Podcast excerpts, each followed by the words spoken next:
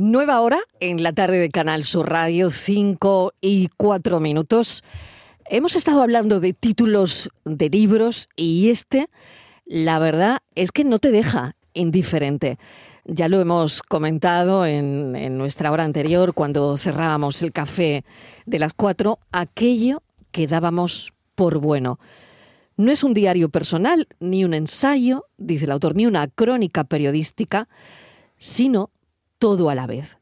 Es un libro que ha escrito el director del Confidencial, Nacho Cardero.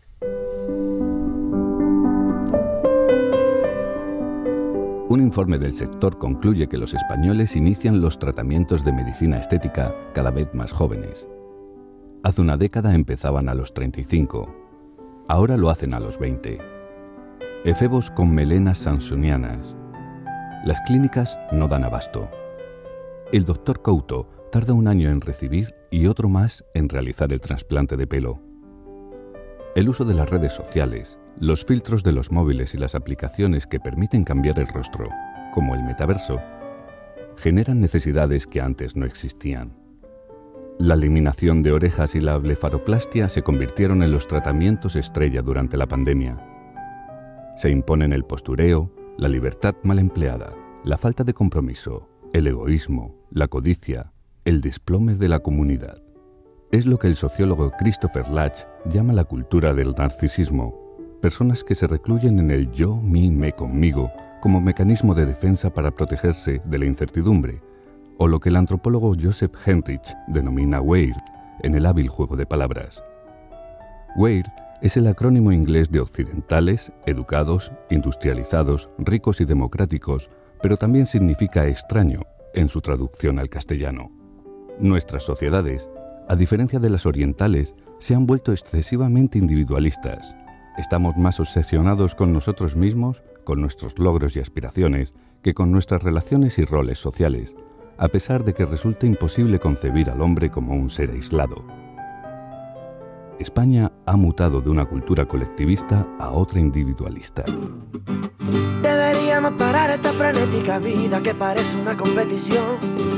Olvidarnos un poquito de la estética y dar más de comer al cerebro. Aquello que dábamos por bueno. Nacho Cardero, bienvenido. Gracias por acompañarnos esta tarde. Muchas gracias a vosotros y además con esta preciosa introducción, con este tono de voz. Lo has escrito música. tú, lo has escrito tú. Sí, pero te, así he escuchado por fuera con este tono y esta música. ¿Cómo suena? Muy bonito, la verdad. Suena con, con- con ese punto introvertido que he querido dar al texto y que uno muchas veces cuando escribe no se escucha y cuando se escucha aquí en las ondas, pues suena, la verdad es que muy bonito. El texto tiene música. Y yo no sé si al final, eh, cuando escribes un texto, lo lees en voz alta o no. eh, no sé qué tipo de escritor eres. Si, si lees o lo haces leer a alguien o haces algún ejercicio parecido al que hemos hecho aquí. Bueno, yo pri- primero, cuando es un, un libro como es este, que es, es, eh, muy personal, es también muy profesional, porque hablo de mis experiencias al frente de Confidencial, pero es muy personal, porque hablo de, de mí y de las personas que me rodean y, y me desnudo, pues lo primero que hago cuando escribo un libro así es, digamos, expulsarlo todo. O sea, sacarlo todo. Es una especie de catarsis donde escribo a borbotones, ¿no? Pero soy muy perfeccionista. Entonces, una vez que, supongo como le pasará a todo el mundo, ¿no? Una vez que, que lo escribo, los que expulso a borbotones, lo voy limando, ¿no? Cojo el cincel y lo voy puliendo hasta que le doy forma. Y, y en eso sí soy bastante perfeccionista. Lo leo una y otra vez y una y otra vez. Lo cambio como buen peri- periodista que soy, lo edito, cojo el final, lo pongo al principio, voy cambiando, voy, voy creando el puzzle hasta que sale la pieza como realmente que creo que es. Y respecto a la musicalidad, eso es muy gracioso porque una vez que escribí el, el libro, terminé de escribirlo, eh, lo di a leer a un amigo y me dije, este libro tiene música. Y me di cuenta que el- todos los capítulos que había escrito lo había escrito con una banda sonora que me había seguido, me había perseguido durante el proceso de creación.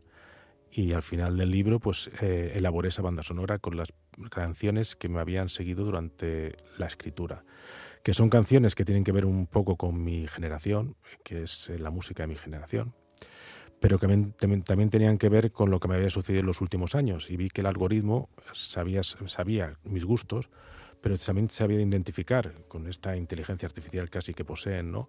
las sensaciones que me habían eh, atosigado los últimos años. Y en esa combinación empezó a crearse una banda sonora un tanto nostálgica y quizás pues sentimental, excesivamente sentimental al principio, pero también con ribetes optimistas al final, porque es un libro que es pesimista, es un duelo al principio, pero que se sale del duelo y es optimista al final.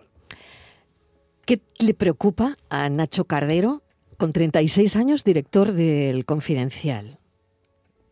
Muy joven, ¿eh? 36 años, eh, año 2011 ya te van a sacar la edad, pero bueno, da igual. Bueno, eso, no, eso, es lo de menos, ¿no? Sí, no soy pero, Nacho, eh, ¿cómo se sienta uno al frente de un periódico como, bueno, como se tenía que construir, ¿no? El confidencial. Tenía que ser lo que es hoy.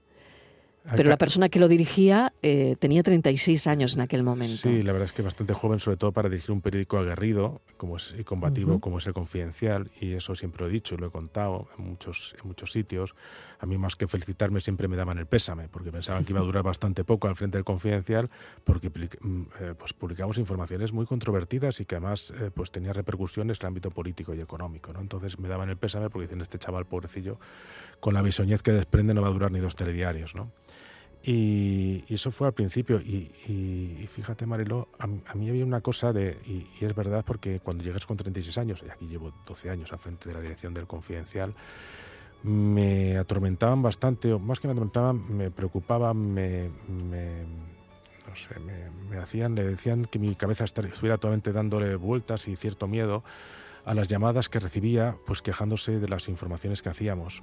Y y como presionándome pues, pues para intentar cambiar el sesgo de determinadas exclusivas o determinadas publicaciones. ¿no? Y eso con 36 años pues te presionaban y te, te, te ponían un poco contra la pared y te, te hacían dudar, ¿no? De, dice, pues a lo mejor llevan razón, ¿no? Y esto que hemos escrito no está tan bien como lo deberían estar escrito, ¿no? Con el paso del tiempo eh, me di cuenta que si tú tienes un equipo profesional como el que yo tengo, que son pues eh, de 10 y que siguen un código, un código periodístico y un código ontológico, no tienes de qué preocuparte porque lo hacen lo mejor posible.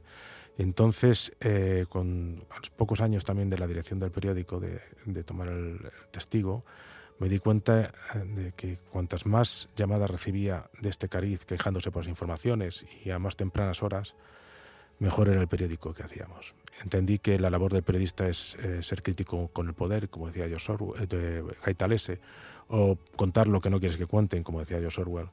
Y, ese, y pensé que esas llamadas certificaban que estábamos haciendo bien nuestra labor. Y eso es lo que me di cuenta a, a poco de coger la dirección del Confidencial. Y ahora es verdad que eh, 12 años después eh, no me preocupan tanto las llamadas que recibo, sino lo que me preocupa es no recibirlas. Y eso significaría, uno, o que no estamos haciendo bien nuestro trabajo, o dos, que el monopolio o la dictadura de lo políticamente correcto eh, ha invadido a mis periodistas, que les impide expresarse libremente en el periódico. Y esas llamadas se siguen produciendo con, con, con el mismo énfasis que hace, pues eso, ¿no? Tú, estabas hablando de lo que pasaba en el 2011, ¿no? Y bueno, y ahí está la lista Falciani, están los papeles de Panamá. Muchas llamadas, ah, muchas, muchas llamadas. muchas llamadas. Pero, ¿y, esto sigue? ¿en, qué, ¿En qué punto estamos? ¿A ti qué te preocupa hoy? Eh, entiendo que estás en plena promoción del libro, también por otro lado, ¿no? Pero ¿qué le preocupa al director del Confidencial a las 5 y 12 minutos de la tarde de hoy, 24 de octubre de 2023? Bueno, al final uno cuando, mm, cuando se hace periodista, por lo que nos hacemos periodistas, por lo que yo creo que nos hacemos periodistas, eh, lógicamente eh, tiene mucho de vocacional, porque esta periodista, eh, oficio, y lo sabéis vosotros, pues es muy exigente y te obliga a estar pendiente 24 horas, 365 días al año de lo que ocurre. Pero fundamentalmente eh, la labor del periodista eh, es ejercer de intermediario entre la realidad y nuestros lectores, o en este caso nuestros oyentes. ¿no? Y eh, eso es lo que tenemos que hacer, porque eso es lo que realmente sabemos hacer, lo que se nos da bien. Y esa es nuestra labor. Y con esa labor, ejerciendo el periodismo libre e independiente, contribuimos a hacer una sociedad mejor. Entonces, eh, ¿qué me preocupa a mí a las cinco y cuarto? Bueno, a las cinco y cuarto, a las cinco y cuarto no estoy pensando en salvar el mundo de la tarde, pero sí es verdad que lo que me persigue em, de continuo es, eh, bueno, es poner desde nuestro microcosmos, que es el de hacer un periodismo libre e independiente, pues contribuir con nuestro granito a hacer o ayudar a la gente a que sea un poco mejor. ¿no? Eso con ejerciendo el periodismo en nuestro caso, pues yo creo que es lo que tenemos que hacer. Y en este caso, en el caso del libro, pues lo que he intentado también es que mis experiencias profesionales y mi vida más personal pues sirva de reflejo o de una pequeña palmada a la espalda de mucha gente que se puede ver reflejada en lo que yo escribo, porque no es un libro, es un libro que he escrito yo, pero que realmente es un sobre un nosotros, sobre unas sensaciones que, creo que han sentido mucha gente y que han descolocado a mucha gente. Y yo he intentado, pues no solamente describirlas, sino profundizar en ellas, intentar ver qué es lo que nos ha pasado y decirle a la sociedad, oye, pues eh, esto ha sido, pues, ha sido duro estos últimos años, la pandemia, pues la, gran recesión, la crisis inflacionaria, pues todo esto ha sido duro, pero no son los únicos, los hemos pasado mucha gente y al final, oye, eh, la vida es seguir, seguir adelante y lo que tenemos que hacer es luchar por hacer un mundo mejor. Pongo una palabra en juego que tiene que ver con, con el libro Permacrisis. Sí, yo te doy esa palabra. Eh, ¿Qué dices? Bueno, pues cuando antes eh, hacéis esta pequeña introducción de cómo hemos mutado ¿no? de una, sociedad eh, que antes era más, mucho más, pensaba más en la comunidad y ahora no es que piense en individuo, porque yo creo que yo soy de los que ponen en la cúspide de, nuestros avances la dignidad humana y el individualismo, pero hemos ido, em, hemos ido a un eh, individualismo exacerbado, ¿no? donde se han perdido Um, muchos de los, de, los principios y, de los valores que, habíamos atesorado. ¿no? Y yo creo que esto se ha visto en este inicio del siglo XXI. Eh, eh, una crisis de seguridad, una crisis económica, una crisis de valores. Empezamos, si queréis, con los atentados a las Torres Gemelas 11S, después de los atentados de Atocha, viene el 2008 la gran recesión, de la cual una crisis económica de la cual todavía no nos hemos recuperado, es decir, hemos, nuestro, nuestro poder, adquisitivo, poder adquisitivo se ha visto estancado desde entonces. Después la crisis de deuda, eh, después viene el coronavirus 2020, después la invasión de, de, Ucrania y ahora la crisis de Oriente Próximo. ¿no? Eh, esto es la permacrisis o sensación de crisis permanente. No digo que antes no las hubierais fueran de gran profundidad y gran gravedad, que siempre ha habido, pero la rapidez y la incapacidad de asimilar todas las crisis y cómo nos golpean crea una sensación de zozobra y de incertidumbre impresionante. ¿no? Por eso lo de, la, lo de la era de incertidumbre, ¿no? cuando todo el mundo, los politólogos, los expertos, tratan de definir a esta era como la era de incertidumbre, es por esto, porque las crisis y las alertas, emergencias informativas se van solopando unos a otras y nos provoca una situación de desconcierto brutal y de incapacidad de, adaptarnos a este nuevo contexto. Me encanta el título del libro, aquello que dábamos por bueno. ¿Cómo llegas al título? Me encanta conocer esa intrahistoria de cómo un escritor, como el director del Confidencial, llega a, ese título, ¿no? Porque hoy con los oyentes hemos estado hablando de los títulos de nuestra vida, de qué título le pondríamos a nuestra vida, ¿no? De, manera resumida. Y aquello que dábamos por bueno es un grandísimo título. ¿Cómo llegas a él? Punto número uno. Y punto número dos, ¿qué dábamos por bueno?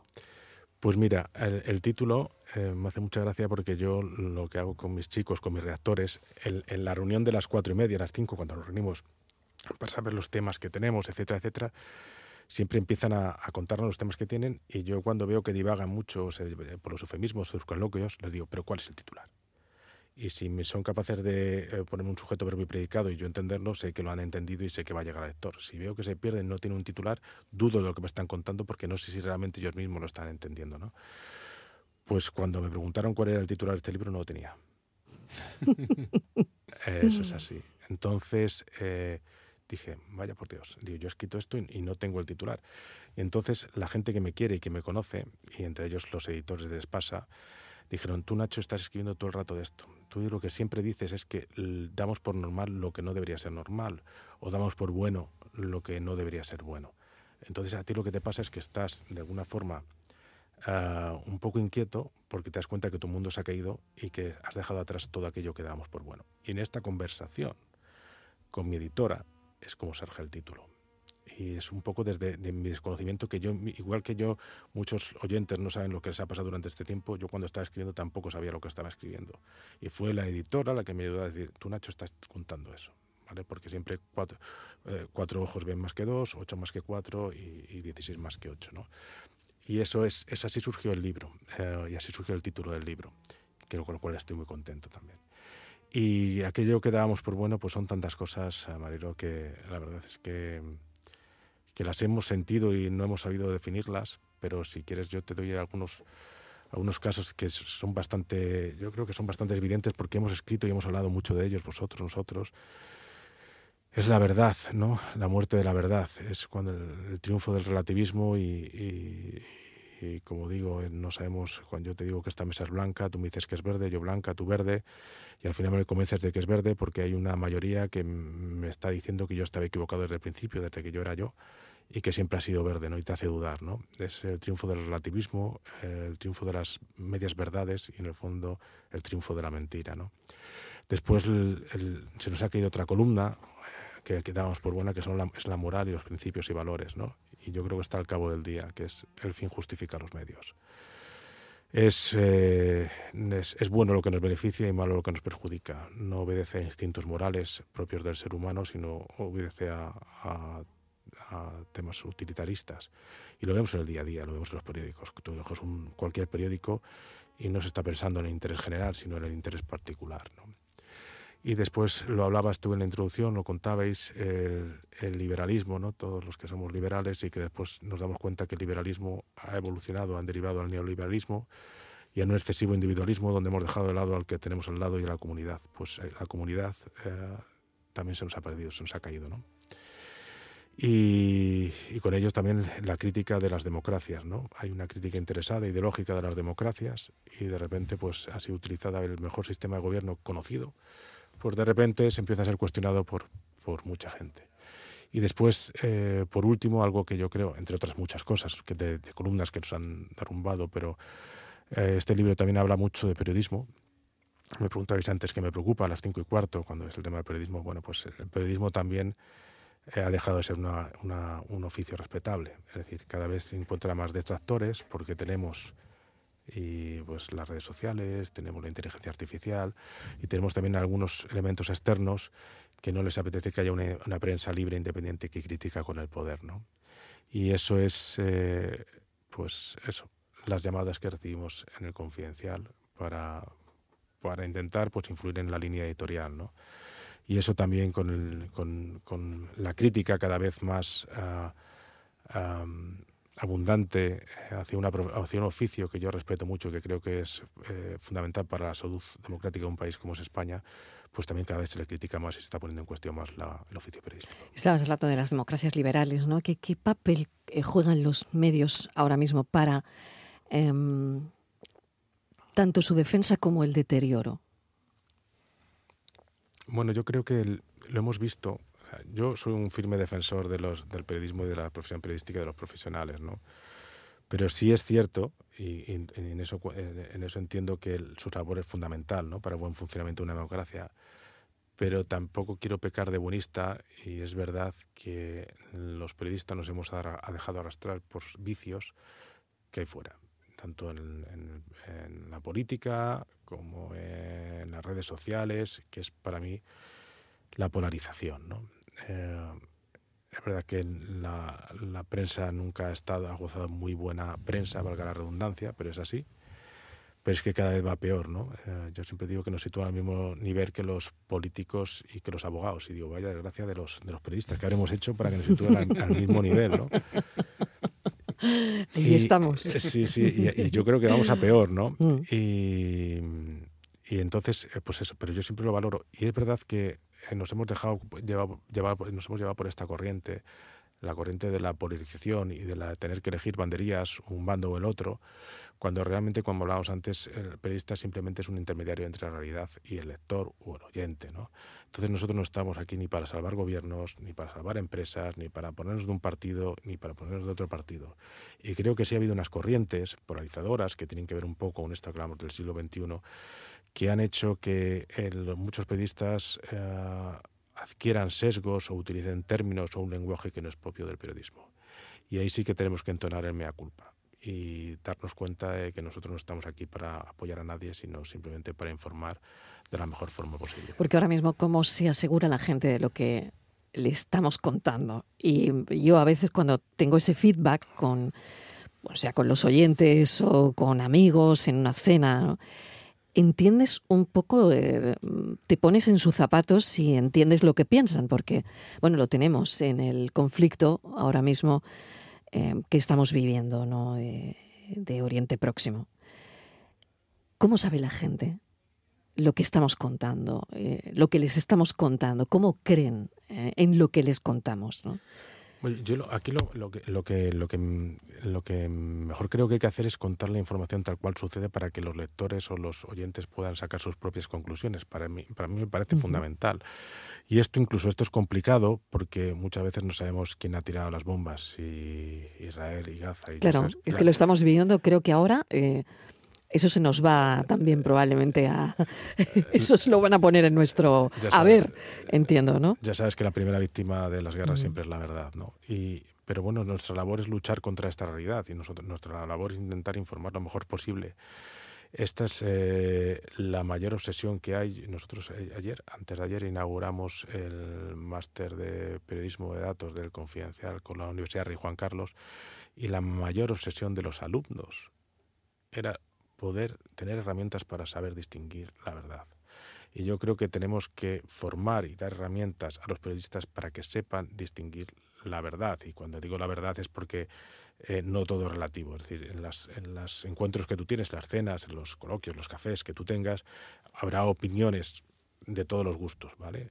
Las opiniones son libres, pero como dice el editor de Guardian, Charles Perkins Scott, las opiniones, son las opiniones son libres, pero los hechos son sagrados. Y por mucho que tú opines y que tengas tertulianos que opinen de una otra cosa, hay cosas que son sagradas porque son empíricamente demostrables. Entonces, lo que sea interpretable se podrá interpretar, pero lo que es demostrable o tienes indicios suficientes para asegurar que es así, no se puede interpretar. Es así. Y el problema actual es que confundimos muchas veces los hechos La línea es muy fina. con las opiniones. Muy fina. Y yo lo entiendo, y yo lo entiendo. Mm. Pero sí que hay una frontera entre lo que es eh, los hechos y lo que es la opinión, entre lo que puede ser interpretable y subjetivo y lo que no lo es. ¿no? Y yo creo que si en algún momento tenemos esa frontera difusa, que somos incapaces de distinguirlos, tenemos que, tenemos que tratar buscar herramientas, buscar caminos para que realmente poder ofrecer eh, al oyente eh, estas dos posibilidades, ¿no? Oye, esto es verdad, porque dos más dos son cuatro, porque sabemos al final que por estas imágenes que están grabadas así y tal, y que han sido fácilmente chequeadas por esta herramienta de visualización y tal, esto ha ocurrido así. Y eso es posible, ¿vale? Como digo, y esto lo digo, claro, en un mundo de la inteligencia artificial se crean imágenes falsas, ya no saber distinguir, yo digo, es, en ese sentido, saber distinguir la verdad cada vez es más complicado. Y por eso, como digo en el libro, ejercer el periodismo de calidad cada vez es más necesario. Porque los únicos que pueden discernir, o uno de los pocos que pueden discernir lo que es verdad de lo que no lo es, son los periodistas. Y para, aquí, y para esto, los periodistas también tenemos que entonar el mea culpa y volver un poco a ese periodismo de calidad y a ese código odontológico que te obliga, que te obliga a no tomar partido por, por un lado o por otro. Tengo aquí a Borja Rodríguez a mi lado, que es el psicólogo del programa, que está con nosotros la tarde los martes y los jueves. Y Borja, eh, ¿Qué piensas de todo esto, del libro, de la entrevista? No sé si quieres preguntarle algo a Nacho. Le quiero hacer dos preguntas a Nacho porque Nacho. Borja seguro dice que me tengo que ir a un manicomio de directo, que esto no. que tiene el diagnóstico. Ni, tiene está escribiendo el diagnóstico. No, no, no, para nada. No, no, no, es el día, no es el día. Pero no, le estoy escuchando muy atentamente porque me resulta muy interesante. Además, estoy bien bobado escuchando lo que estás diciendo, Nacho. Y te quería hacer dos preguntas. La primera es: tú llegas al Confidencial, la dirección del Confidencial 2011 Hemos visto que hasta el día de hoy pues, han cambiado mucho forma, la manera de la, cómo nos llegan las noticias, redes sociales, cambian los formatos. ¿Ha cambiado también la manera de dirigir un periódico? Y por otro lado, quería preguntarte también, hablas de mm, la permacrisis, de cómo se han ido cayendo esas torres que sustentaban un poco lo que queríamos que era la sociedad. Y te quería preguntar, Nacho, que supongo que el libro habrá ayudado a eso, cómo se afronta de manera personal vivir en una crisis continua, porque es verdad que lo comentabas, ¿no? que, desde, desde antes, ¿no? pero bueno, has hecho el resumen desde un poco 2011 de las Torres Gemelas, no ha, habido una detrás de la otra. Es como esa sensación constante de, bueno, ¿y ahora, ahora qué? No hemos salido de una. No ha acabado la invasión de Ucrania y tenemos, el conflicto. O la inflación. En, o la en Oriente Próximo, eh, pero venimos de una pandemia, ¿no? Claro. Y, antes, antes, teníamos defensas, pues teníamos a Dios, teníamos la comunidad, teníamos cosas que nos permitían, pues, oye, pues calmar un poco de desasosiego, pero ya no las tenemos. Entonces, el desasosiego es. es eh, es mucho, es mucho... Y un titular que, perdón, me acaba de saltar al móvil, que, que me dice, eh, 15.000 científicos de 160 países advierten que el cambio climático pone ya en peligro la vida en la Tierra. ¿Vale? Esto es, es verdad que es apocalíptico. Pero es una realidad. Sí. Pero esto es, ¿no? Es, es, es un mundo distópico. Pues eh, respecto a, la primera pregunta, Borja, la de la, de la dirección, ah, lógicamente cuando me nombran con 36 años, yo me veo en un mundo donde los directores son mayores que yo y tienen una forma de entender el oficio muy distinta a la que tengo yo, ¿vale?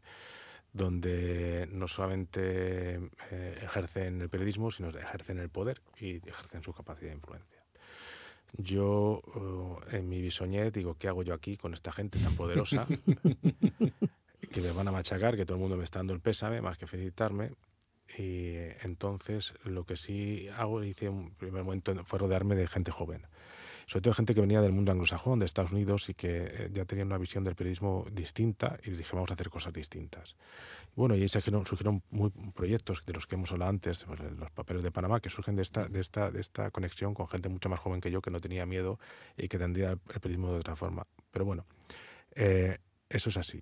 Y lo que sí creo que es que ha cambiado el perfil de, o está cambiando. Es decir, yo cuando escribo este libro y, me desnudo o me muestro como tal como soy, una persona bastante introvertida y que no está muy acostumbrada a mostrar sus afectos como buen castellano que soy, y sin embargo me, me, me, pues me desnudo de esta forma en el libro, es porque creo que el para ser realmente creíble, para poder dirigir un, periódico y que realmente tener la estima, la credibilidad, la confianza de los tuyos, te tienes que mostrar tal como eres. Ya no vale el, el atril donde, te, donde antes predicabas o en, el desierto. ¿no? Ahora tienes que eh, darte cuenta para ejercer el poder o para, para, poder dirigir un periódico, te tienes que mostrar tal como eres y, y son la gente que te rodea, la gente que trabaja contigo es capaz de apreciar y valorar eh, que seas frágil, que seas vulnerable, que seas empático y desde, esta, y desde esta situación de empatía, de vulnerabilidad y fragilidad, que no es muy distinta a la que tienen ellos, ser capaz de dirigir un periódico.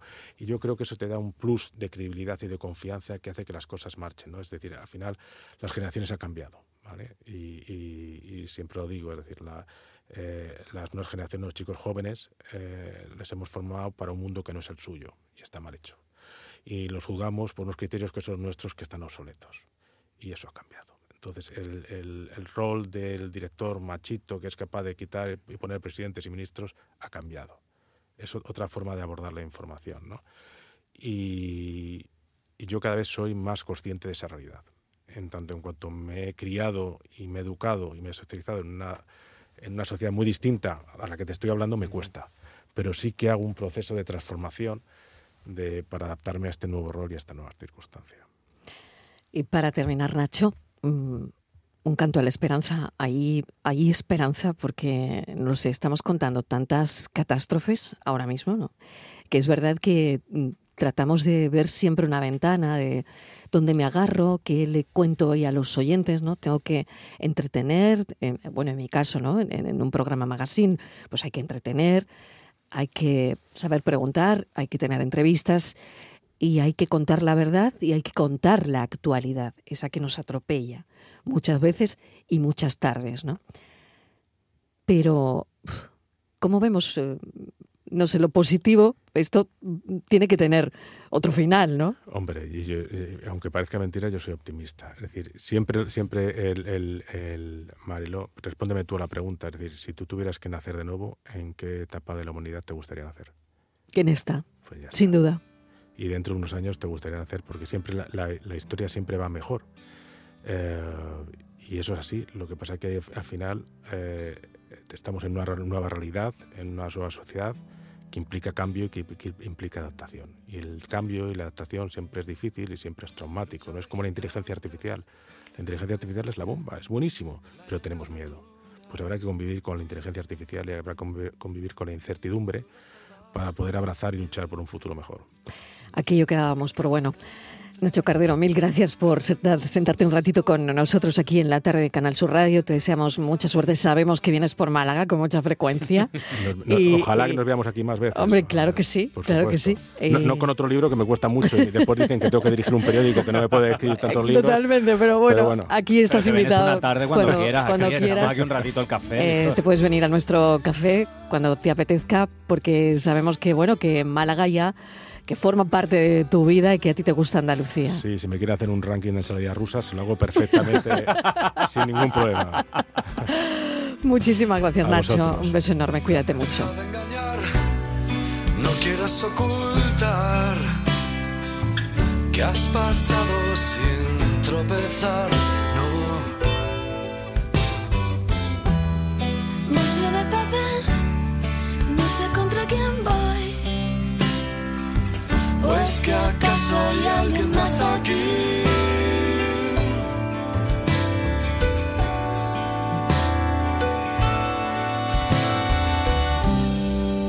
Creo en los fantasmas terribles de algún extraño lugar. Y en mis tonterías para hacer tu risa estallar en un mundo descomunal siento tu fragilidad.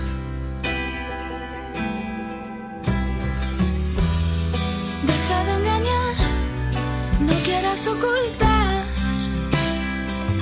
que has pasado sin tropezar. Monstruo de papel, no sé contra quién voy. ¿O es que acaso hay alguien más aquí?